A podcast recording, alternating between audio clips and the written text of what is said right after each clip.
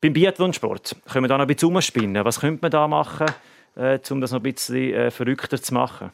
Ja, es gibt ja schon irgendwie sieben, acht Disziplinen. Wie wäre es denn zum Beispiel Biathlon schiessen ähm, blind aufgrund der Akustik, dass du vorne ein akustisches Signal hast und dort her musst schiessen? Nein. Keine Chance, muss ich das wegstreichen. Ja. Oder so bewegte Zielscheiben, wie Tontauben schießen. Nein, das Moorhuhn! würde ja so einen Puff geben, wenn da 30 Athleten durch die Luft. Nein. Wir müssen die, die Schießstände vermutlich ein bisschen vergrößern, oder? Das Einzige, was man könnte machen also das Einzige, was ich mir vorstellen kann, was in Zukunft vielleicht irgendwann mal passiert, ist, dass die Scheiben kleiner werden. Dass es Noch so schwieriger wird, ja. Oder Weil es jetzt durchaus machbar ist, um in dem Sinn alle Schuss auch zu treffen. Oder vielleicht ein Ja, ja, es gibt, Federschuss, es gibt auch jetzt schon so spezielle Scheiben, die ein bisschen kleiner sind, vielleicht einen Zentimeter wie normal, damit man ein bisschen genauer muss zielen und das halt besser so trainieren kann. Aber was man jetzt zum Beispiel, was ich noch geil würde finden, was zum Beispiel auf eine Scheibe schiessen, die pink und grün ist, und schwarz und weiß oder so. Aber das ist wahrscheinlich mega Macht das schwierig. schwieriger? Das hat ja fast keinen Kontrast dann. Mhm. Also ich nehme an, dass es mega schwierig ist. Ich habe es schon ein paar Mal vorgeschlagen, ist noch nie durch. ist noch nie durchgekommen. Vielleicht fehlt das Lobbying. Vielleicht sollten wir das einfach mal aufgreifen hier bei uns in den Medien. Pink-grüne Zielscheibe. Ja. Habe ich es richtig verstanden? Ja, oder halt eine, normale Zielscheibe und mit einem Zebramuster oder so drauf, dass es einfach schwieriger ist. Also du bist mehr so auf die Farbe gehen, dass man so ein bisschen farbenfroher Biathlon-Sport äh, herkriegt. Wenn wir loslegen, ich glaube, es kommt äh, inhaltlich noch tiefgründiger als bis jetzt. Willkommen zum Heimspiel. Das geht aber wie Honig. Und wir haben zwei Medaillen, das ist Gold und Silber. Das ist euer Sportpodcast aus der Südostschweiz. Ich glaube, es sind sicher gewisse Sachen, die gut macht. Liebe Leute, das ist äh, Heimspiel Nummer 10. Äh, das kommt raus am 1. April. Kein Witz und wir versprechen euch hoch und heilig, äh, alles, was wir da heute erzählen, das ist wahr.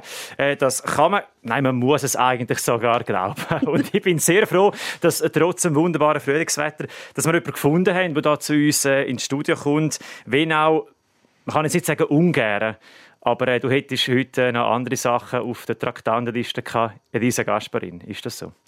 Ja, definitiv. Also, der Wecker hat geläutet, als ich auf dem Balkon Sünneln war. Aber Ah. es ist gleich schön, bin ich da. Ich freue mich. Vom, vom Sünnen auf dem Balkon ins äh, nicht schattigen, aber nicht sonnenbedichtete Studio.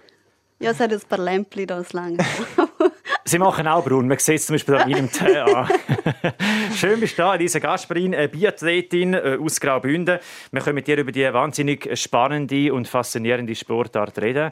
Und mit dabei, äh, nicht vom Balkon, aber äh, direkt auch aus dem Homeoffice, oder Roman Michel? Ich bin im Fall auch von der Terrasse gekommen, muss ich jetzt ganz ehrlich sagen.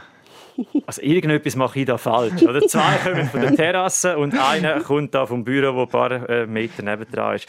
Egal, äh, ich freue mich sehr auf die heutige Podcast-Folge und ich würde gerne den Podcast gerne mal mit einem Geräusch starten. Mit einem Geräusch anfangen und das äh, kommt der eine vermutlich ein bisschen vertrauter vor als uns zwei mit den Minuten. Mit äh, der Grafik. Das ist geil.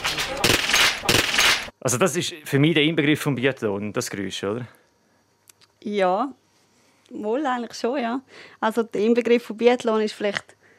Jetzt rein vom Wettkampf sollte man vielleicht die Fans mal abladen. Die haben wir mega vermisst den Winter. Das gibt es ja auch noch. Das ist nämlich unglaublich, wie das bei uns abgeht. einmal. Aber äh, mal, das ist einmal so ein bisschen, ja, das, wenn man das hört, dann weiß man, dass man in einem Biathlonstadion oder in der Nähe von einem Biathlonstadion ist. Das mit den Aber Fans musst du noch kurz erklären, das wissen viele gar nicht mehr, was es überhaupt heisst, wenn man Fans hat, rundum. Beim Sport. Aber das ist doch, das ist wirklich für mich, das hat jetzt auch gefällt. So das Schiessen und nachher das Wow, wow, das ist so typisch Biathlon, nicht? Siehst du, ich habe mich extrem schon angepasst, weil äh, für mich jetzt einfach eingegeben, Biathlon, Schießen, O-Ton, also Originalton. Und dann ist es gekommen, dann ich sagen, wo, das ist für mich jetzt genau Biathlon. Ja gut, das ist halt das Biathlon schiessen, aber nicht nur das Biathlon so. Aber äh, ich muss sagen, es ist, es ist mega schwierig gewesen, der Winter ohne Fans. Und ja, es ist, es ist einfach geil, wenn, wenn, wenn du ins Stadion kommst und die Leute so mitfiebernd und rumschreien und du kriegst so richtig Hühnerhaut und wirst auch ein bisschen nervös und so. Und das ist jetzt einfach das Jahr nicht gewesen. Es ist so ein bisschen, wie wenn es so ja, ein nationales Quali-Rennen oder so wäre. ähm, ja, wir haben zwar gedacht, dass wahrscheinlich sehr viele Leute viel besser werden schiessen, weil halt der Druck nicht mehr so extrem da ist, aber äh, ist leider gleich mega gut geschossen worden. also die anderen. Eben, es gibt ja noch einen anderen, äh, auch nicht ganz unbedeutenden Faktor Wind, der auch immer da ein bisschen mitspielt. Ja, genau. Klar. Ja, jetzt in der letzten Weltcup-Woche zuerst und in Schweden hat es so fest Du gewindet. wie wild. Ja, das war echt übel. Gewesen. Sie haben auch den einen Start müssen, ähm, zurückverschieben und es war ein eine Lotterie. Gewesen. Aber äh, für die eine Schweizerin, für die Lena Hecki, die bei uns im Team ist, für sie war das super, gewesen, weil die ballert das Zeug einfach für Sie war eine Minute schneller im Schießstand wie alle anderen und hat halt so einen vierten Rang heimgefahren und das ist mega cool. Gewesen. Das ist unglaublich. Ich meine, niemand hat gern Wind. Ich glaube, das dürfen wir da jetzt wirklich einmal offen und ehrlich sagen. Gerade beim Langlaufen beispielsweise. Ich mag mich erinnern, Engadiner mal mitgemacht und voll der Gegenwind. Und das ist ja wirklich, äh, also das lampert dir sehr schnell zu den Ohren aus. Niemand hat gern Wind. Wollt keiner? Gut, fast niemand hat gern Wind. Das da würden jetzt wahrscheinlich viele noch Ich glaube, protestieren. gerade sagen, ja, ich glaube, Schössbar und so Rückenwind beim Langlaufen kann ja auch schön sein, nicht?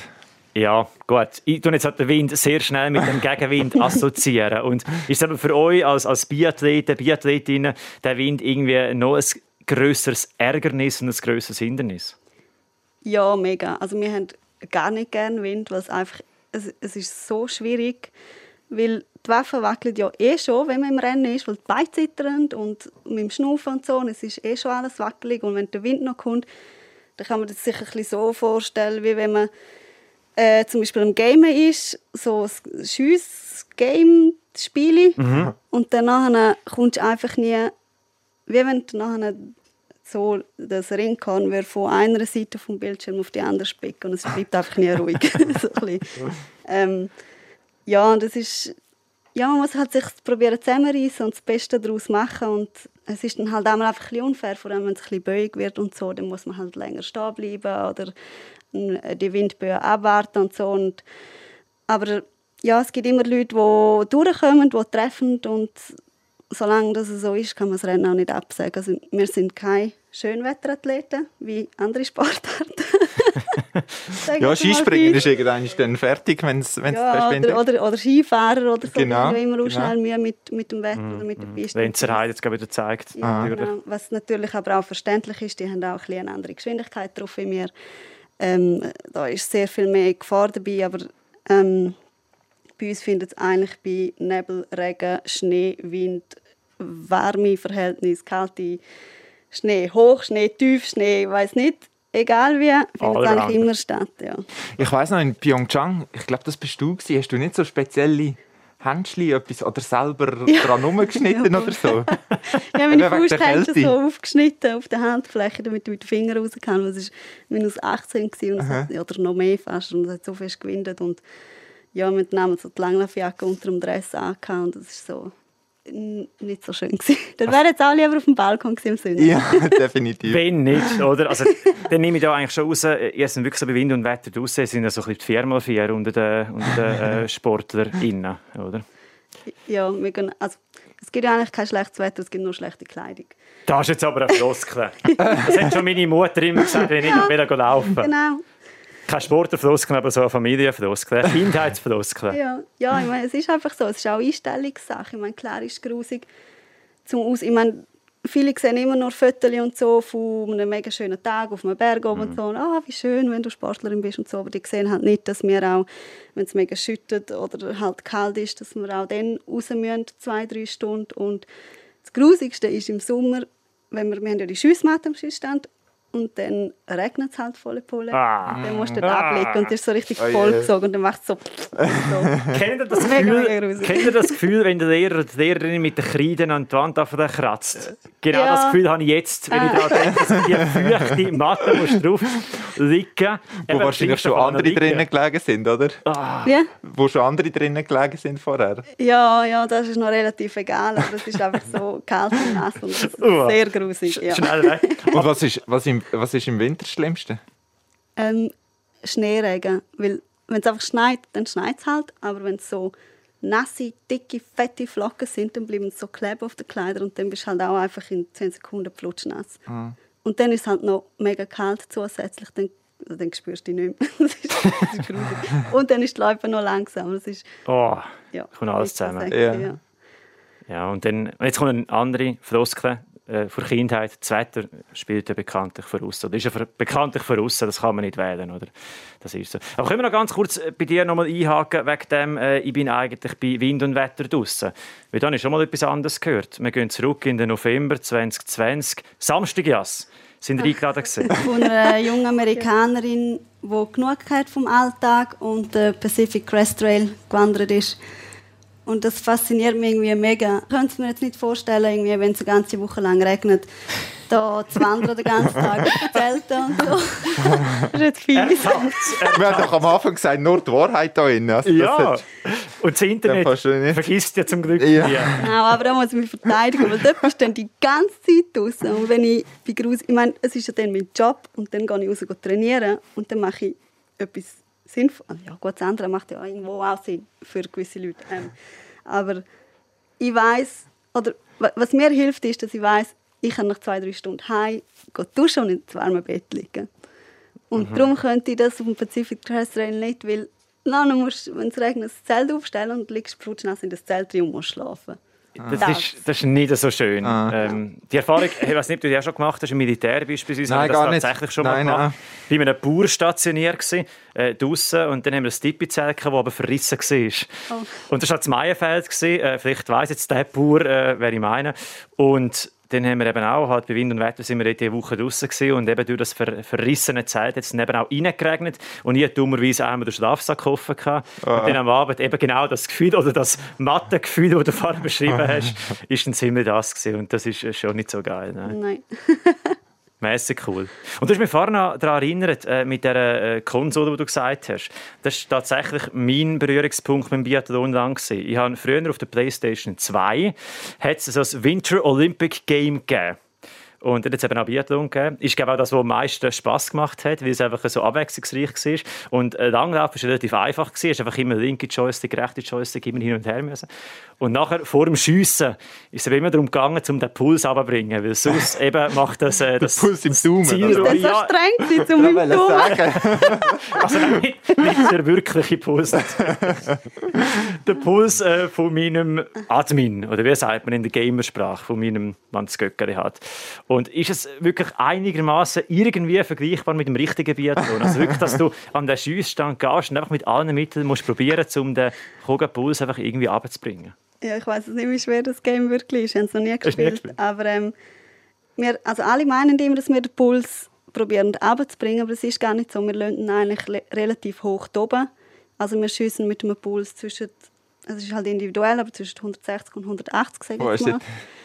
Weil wenn er zu tief geht, dann fängt er an, viel härter, härter zu schlagen und dann überträgt es halt mehr auf die Waffe. Und also es ist halt, wenn es so tuff, tuff, dann man hat ja die Waffe viel größere Bewegung und wenn es halt schnell geht, dann ist es halt ein bisschen wie eine Nähmaschine, dann geht es halt richtig schnell und dann ist es aber schnell wieder zurück. Also weißt, du, so ein bisschen, Aha. ja, und äh, es würde auch viel zu viel Zeit verloren gehen, wenn du jetzt vor dem Schießstand mega Tempo rausnimmst. Weil es ist einfach im Moment ist im Weltcup so, dass es ist alles so eng und jede Sekunde und jeder Stockschub und jeder Beistoß zählt und ähm, dann kannst du halt nicht vor dem Schießstand zu viel chillen, weil es einfach zu viel Zeit verloren geht. Aber eben umgekehrt macht ja auch keinen Sinn, dass man vor dem Schießstand irgendwie noch äh, den Puls fast noch aufjagt. Darum sind die Schießstände ja auch nicht irgendwo auf dem Gipfel beim Aufstieg. Das wäre Ja, gibt das es wäre auch im Fall. Das wäre äußerst das ist wirklich brutal. Dann bist du im Aufstieg und dann bist Ja, ja, es gibt auch am Limit. Schießstände, ja. Wow. Aber es ist halt, ja, das, das muss man trainieren. Ich meine, das ist wie ein Eiskunstläufer auf der Kufe muss landen. Das könnte ich auch nicht. Ich kann nicht mal richtig stehen auf diesen Dingen oder bremsen oder was auch immer. Es ist halt, es ist ein Training und wir machen das jeden Tag und ja, es, es ist schwierig, aber irgendwie, also was, was ich jetzt in diesem Jahr sehr gut gelernt habe, ist, um mit dem Gefühl umzugehen, wenn man wie Atemnot hat. Also wir tun ja ausschnaufen und dann kommt der Schuss und dann ist, kommt so ein dummes Gefühl, oder wenn man unter Wasser will, so weit wie möglich tauchen und genau das Gefühl kriegt man. Und dann muss man das halt einfach können, so gut wie möglich aushalten und ruhig bleiben und nur den Finger lassen und der ganze Körper darf einfach keine Zuckung machen. Und an dem haben wir jetzt sehr viel geschafft, dass wir halt auch ein bisschen zügiger im Schussstand laufen können. Ich bin einiges mal Biathlon machen in der Lenzerheide oben. Ich habe zwar keine Langlaufski gehabt, aber wir sind so Runden, Runden gesäckelt und haben Liegestütze gemacht und so zwischen uns, um den Puls eben aufzujagen und nachher schiessen. Und das Liegenschiessen, das ist also noch gegangen, aber stehend. Die Waffe hat wirklich nur zittert, nur zittert. Ja. Es ist schon brutal, oder? Es, es sieht auch irgendwie ein bisschen unbequem aus, wenn man es einmal schaut im Fernsehen. Ja, es, ist so, es ist so ein Knick im, im, im Körper. Weil du ja die Waffe dort musst herstützen, oder? Ja, ja, ja. Also, für uns ist es relativ normal. Meine, wir machen ja auch Trockenübungen und stehen minutenlang so einfach an. Aber es ist tatsächlich für die Frauen ein bisschen einfacher, um eine gute Position zu finden, weil wir halt breitere Hüfte haben. Und für die Männer ist das relativ schwierig. Die müssen halt irgendwie sich noch mehr verrenken, damit die Waffe dann nicht zu tief unten ist, weil sie halt schmale oder tiefe Hüfte haben. Also in dem Fall keine Angst, du bist vielleicht immer noch das Biathlon drin. Aber wenn du es jetzt nicht so gut hast können, oder? In dem Fall. Oder ich habe eine gute Ausrede, dass es eben nicht so gut Das funktioniert. ist nur wegen dem Körperbau. Voilà. kannst du ja nicht dafür. Nächsten Winter dann wieder auf, äh, auf die Loipen und das Schiessstand in dem Fall. Nein, aber wer, wer hat das eigentlich erfunden, Biathlon? Also da muss ja auch verrückt sein, die zwei Sportarten, die auf den ersten Blick so nicht zusammenpassen, eben zusammenbringen. Ja, aber da mal raten, da mal überlegen. Irgendwelche Skandinavier, die auf die Jagd gegangen sind mit den Langlaufski. Und ich wäre jetzt auf die alten Griechen gegangen. Wie so häufig im Sport. Nein, es kommt aus, es, es kommt aus dem Norden. Ja, genau, ja. ja. Sie ist wirklich sind, so ja, die- sie, sie sind, sie sind jagen mit den Ski und so hat sich irgendwie das... Es ist auch ein bisschen... Äh, nachher vielleicht auch ein bisschen über das Militär und so, weißt, du, oder die ganzen Patrouillen oder, oder halt die Grenzwacht, wo es mit den Ski halt und die Grenzen abgelaufen sind und so. Darum gibt es ja jetzt auch die Patrouillenläufe und so. Das kommt alles so ein bisschen aus diesem Bereich. Okay. Und ich finde es eigentlich komisch, dass die Schweiz nicht voll die Biathlon-Nation ist. Weil ich meine, in der Schweiz gibt es ja eigentlich in jedem Dorf gibt's ein Schützenhaus und ein Schützenfest und jeder schießt und alle kennen das und es gehen auch alle Skifahren oder langlaufen. Und irgendwie ist es komisch, dass das Biathlon ja, in der Schweiz noch nicht so bekannt ist. Aber ich hoffe sehr, dass es bald hoffentlich mal so wird kommen. Ich meine, wir haben jetzt bald Heim-WM und dann werden vielleicht auch ein bisschen mehr Leute wissen, was das ist. Aber es ist wenigstens nicht mehr so, immer bis vor drei, vier Jahren haben sie mich gefragt, ah, was machst du? Also, ich mache Biathlon. Ah, das ist Velofahren und Säckeln. Also, Das mit Rennen, gell? Genau. ähm, das ist, von dem ist es ein bisschen weg. Also die Schweizer wissen mittlerweile ein bisschen, was es ist. So. Die angesprochene WM, die du, wo du gerade gesagt hast, 2025 in der Lenzer Heide wird die stattfinden. Äh, das ist sicher auch die Hoffnung von euch, jetzt auch als Familien und aber auch von euch als, als Biathlon-Athletinnen, dass eben der Sport einen Boost bekommt in der Schweiz. Weil das ist schon noch spannend. Dass es in Skandinavien gross ist, ist eben mit der Herkunft irgendwo durch klar. Aber gerade beispielsweise bei unserem Nachbar in Deutschland ist es auch unglaublich populär. Wieso hat es in der Schweiz noch nicht Fuß fassen können? Ähm, ja, es, ist, es ist schwierig zu sagen. Ich glaube, die Schweiz hat einfach schon große Sportarten, die schon so viele Jahre populär sind. Und ich meine, bis vor also das Swiss Ski Team, das gibt es irgendwie erst seit 20 Jahren. Vorher war es irgendwie selbstständig gewesen und es hat irgendwie drei Leute gehabt, die Biathlon gemacht haben und auch als ich noch angefangen habe, war es halt so ein bisschen, ah cool, du willst Biathlon machen? Ah, zack, kannst du sofort kommen. Also sie waren froh um, um, jede, um jeden Athlet. Und ja, jetzt, also es hat sich mega viel geändert und es ist mega viel ge- gegangen also in den letzten Jahren, auch ähm, mit der ganzen Infrastruktur und alles. Das hat es vorher einfach nicht gehabt. Meine, wir haben, ich habe gelernt zu schiessen, das kann ich fast nicht sagen, auf einer Pferdeweide, oder? Und dann ist einfach manchmal das Rad Wow. vorne durch. Also, weißt, Wow! ja. Ähm, dem Gibt's Bauer hat das nicht ausgemacht. Und ja, ich meine, das würde, das würde ja jetzt auch nicht mehr gehen. Ja. Aber ja, es zeigt einfach ein bisschen so, es hat einfach nichts gegeben. Aber wieso, weiß ich eigentlich auch nicht. Das, also, wir hatten auch mal Norweger, gehabt, die einmal zu uns in Engadin ins Trainingslager gekommen sind. Und sind wir mit denen auf den Schießstand gefahren, auf dem Militärgelände. Und dann sind die ausgestiegen und haben so gefragt, ja, wo ist denn jetzt der Schießstand? Und ich gesagt, du stehst auf dem Schießstand, dort vorne ist eine Scheibe, weißt du, so ein bisschen. ja, also, also wieso das so entwickelt ist, Jetzt wollte ich gleich noch wissen, wie viele Ross das haben müssen dran glauben. keins. Darum bist du eben Biathletin geworden. Du hast eben gut geschossen, Stimmt. oder? Vermutlich kann es mit dem. Ja, eben auch nicht, weil ich sie nicht getroffen habe. Also, Aber das Zielscheibe ist. Ja, gut. ähm, aber nur geschwind äh, als, als letzte Rückfrage diesbezüglich: äh, der Bauer, das war im Engadin, gewesen, nicht im Maienfeld. Das ist nicht der mit dem zerrissenen Tipp gezählt. Oder? Dass es da einen Nein, Zusammenhang nein, hätte. nein, nein, das mit Zelt bin ich nicht. Aber wenn du gerade den, den Aufschwung auch ansprichst, was es gleich schon gegeben hat im, im Schweizer Biathleten, äh, Biathlonsport, äh, das sind natürlich eher grosse Mitverantwortliche, die Familie Gasparin, die da natürlich äh, Pionierinnen sind oder immer noch sind. Wie ist das, wenn man in dieser Familie ist, wo man eben eigentlich den Aufschwung von einer Sportart zu verdanken hat? Ja, normal. Ich kenne es ja nicht anders. Aber äh, wir sind eigentlich ganz normale Familie. Also, unsere Eltern sind total unsportlich. Die haben, bis sie das erste Mal Biathlon ausprobiert haben, nicht mal gewusst, was das ist. Und zuerst waren sie ein bisschen schockiert, gewesen, dass das 14-jähriges Mädchen mit einer Waffe heimkommt und nicht äh, sich mit Schminke oder so ausprobiert. Und ähm, ja, Celine hat halt wie parallel zu mir angefangen, als sie in Norwegen war.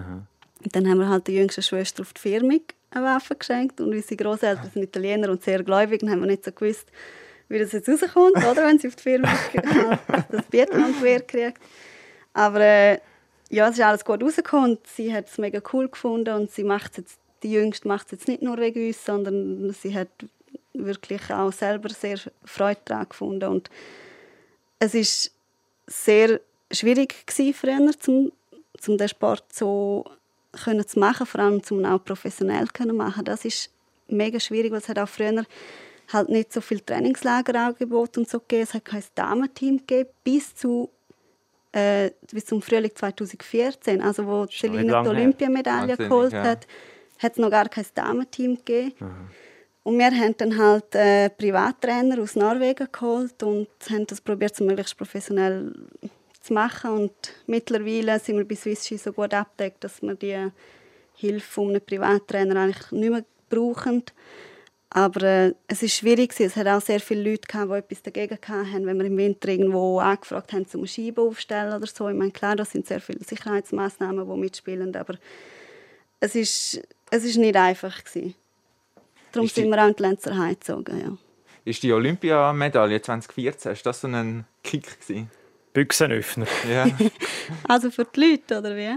Nein, allgemein jetzt für den Biathlonsport in der Schweiz. Also, dass wir ab dann, also die Leute haben so von realisieren, wo die Sportart gibt. Sogar olympisch. Genau, genau. Ja. Und, und für euch aber auch so ein bisschen, dass, dass vom Verband wahrscheinlich auch mehr Unterstützung gekommen ist. Ja, das, ja, das hat sicher äh, sehr viel ausgelöst, die Medaille. Und auch der Benjamin Weger, der halt sehr früh schon auch äh, Weltcup-Podest geholt hat und so und eigentlich jahrelang immer vorne dabei ist. Das hat sehr viel geholfen. Es sind auch viele, äh, ich sage jetzt mal, Gelder freigekommen mit dem für, für unser Team. Aber äh, wenn man es vergleicht, zum Beispiel mit dem Langlauf, sind wir immer noch meilenweit hinten drin. Wenn man es vergleicht mit Deutschland, Norwegen, Russland, sind wir sozusagen ein Spasti-Verein. Ihr sagt, kommt so an Fußballzwerg. Ja, ein Biathlon. nein, nein. Also, nein, das war jetzt vielleicht ein bisschen hart ausgedrückt. gewesen, Aber Ja, gesagt ist gesagt, Gesagt kann man ist nicht mehr rausschneiden. Nein, äh, also es ist immer noch sehr viel zu tun. Und ich meine, man sieht auch, wo wir sind. Also, wir schaffen es ab und zu, zum ganz Führer zu kommen. Und auch letztes Jahr mit diesen drei Weltcup-Podesten in der Staffel, das, das ist eigentlich unmöglich, also so etwas zu schaffen, wenn man sieht, was andere Athleten haben und was wir haben.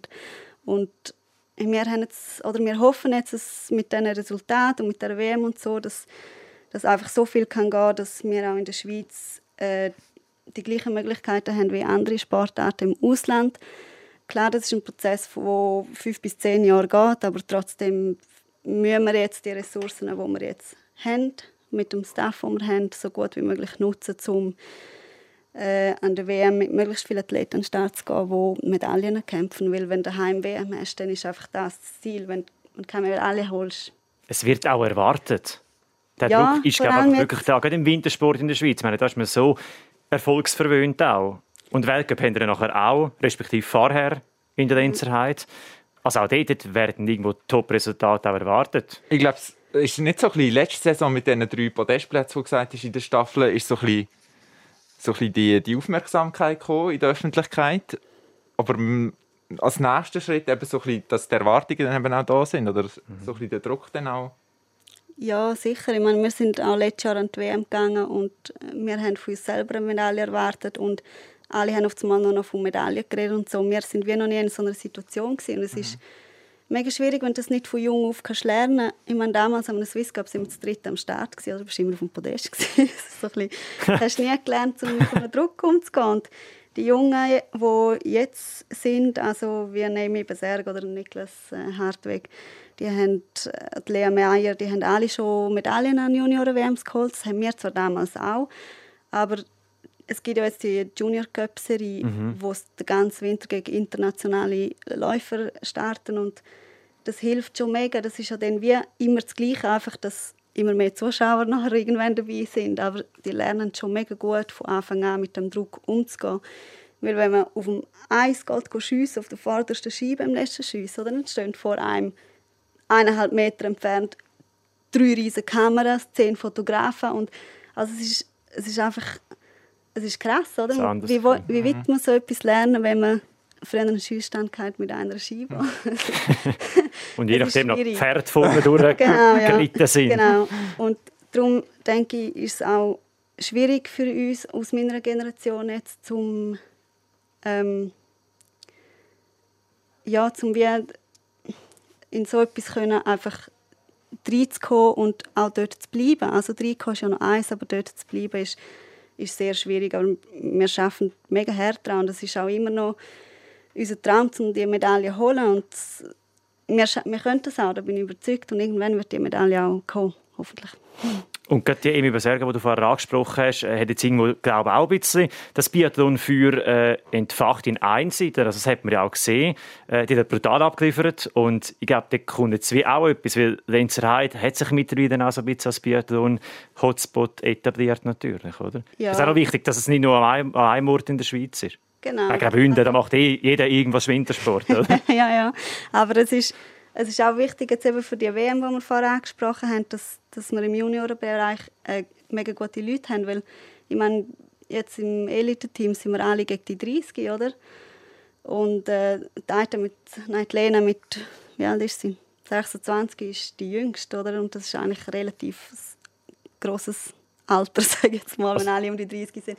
Und dann ist es wichtig, ich meine, dass in vier Jahren sind dann die anderen auch in einem reifen Alter und ein paar von uns werden bis dann wahrscheinlich aufgehört haben. Dann ist es einfach wichtig, dass wir jetzt so gute junge Leute haben. Also du wirst 30, habe ich da aufgeschrieben ja, auf meinem Zettel. Äh, ist es auch bald so weit?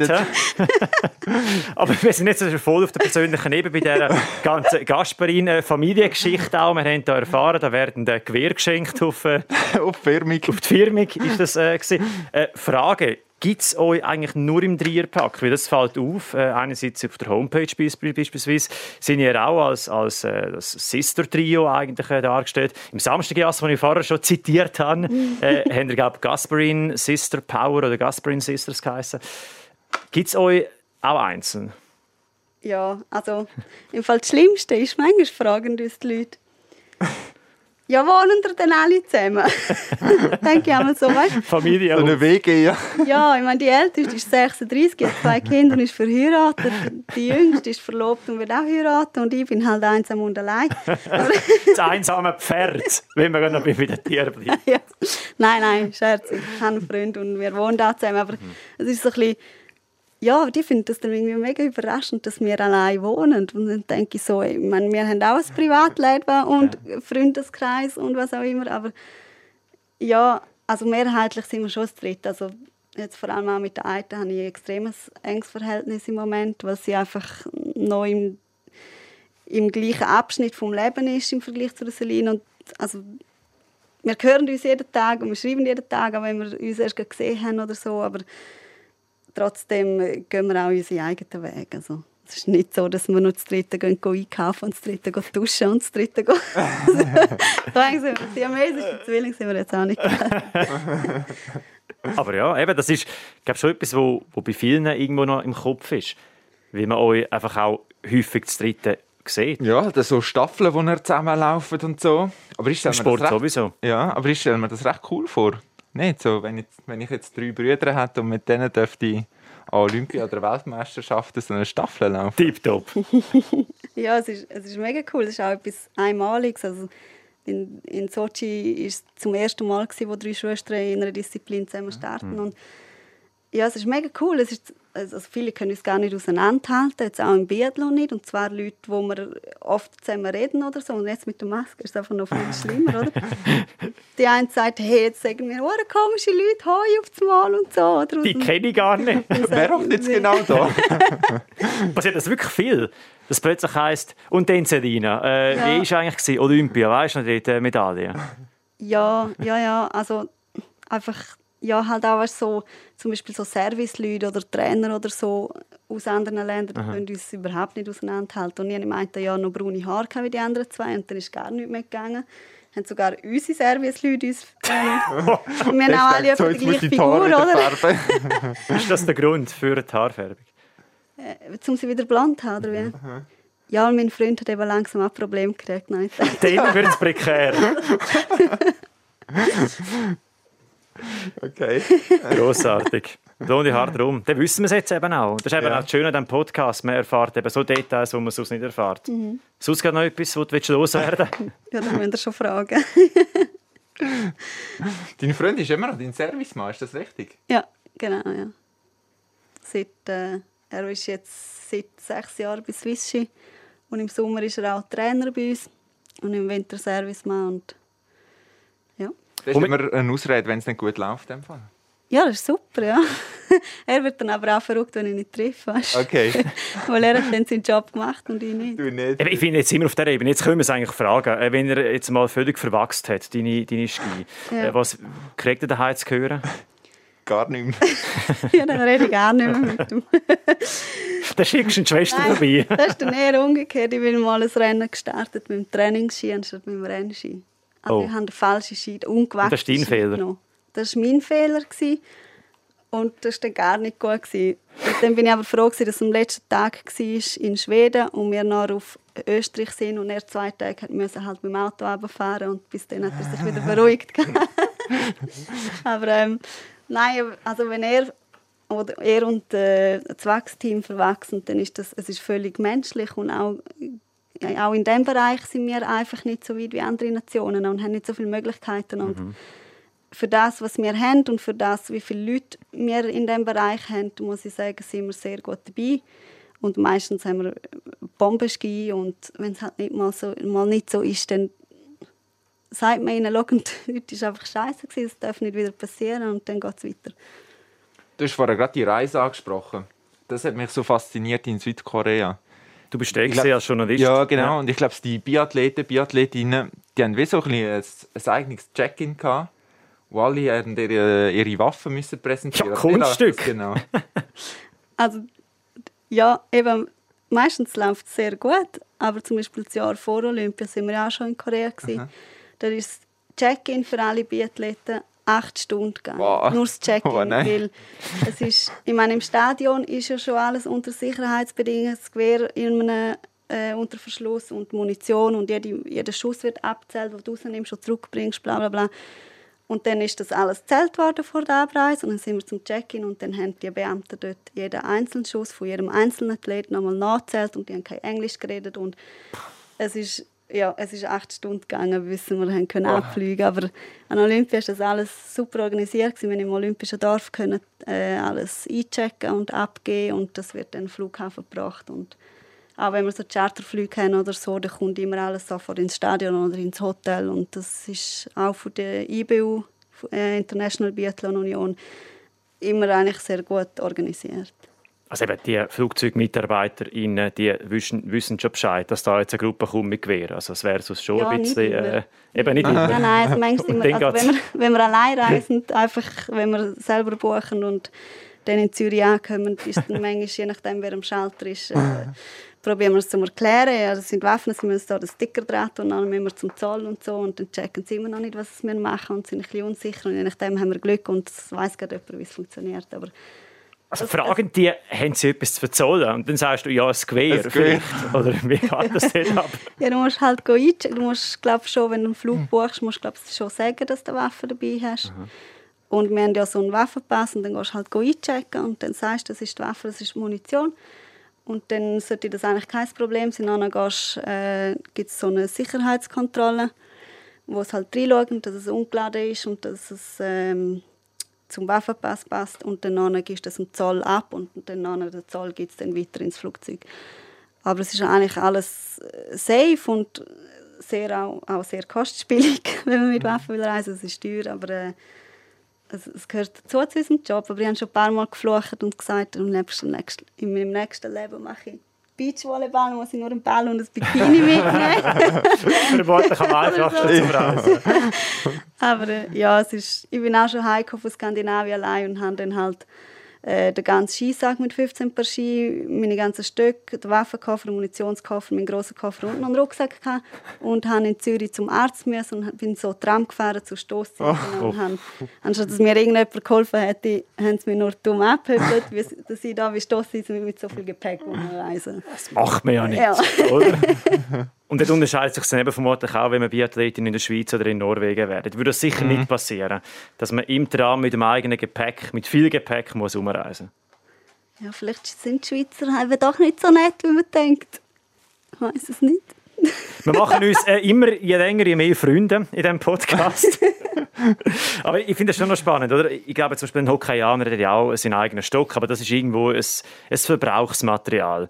Und ich glaube, bei den Langläuferinnen und Langläufern sind zwar die eigenen Ski, aber es sind dann einfach die Ski.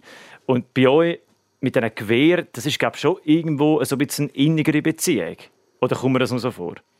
Ja, ja, also wenn es gut schießt, darf es zu mir ins Bett kommen. ist das der verdiente Lohn?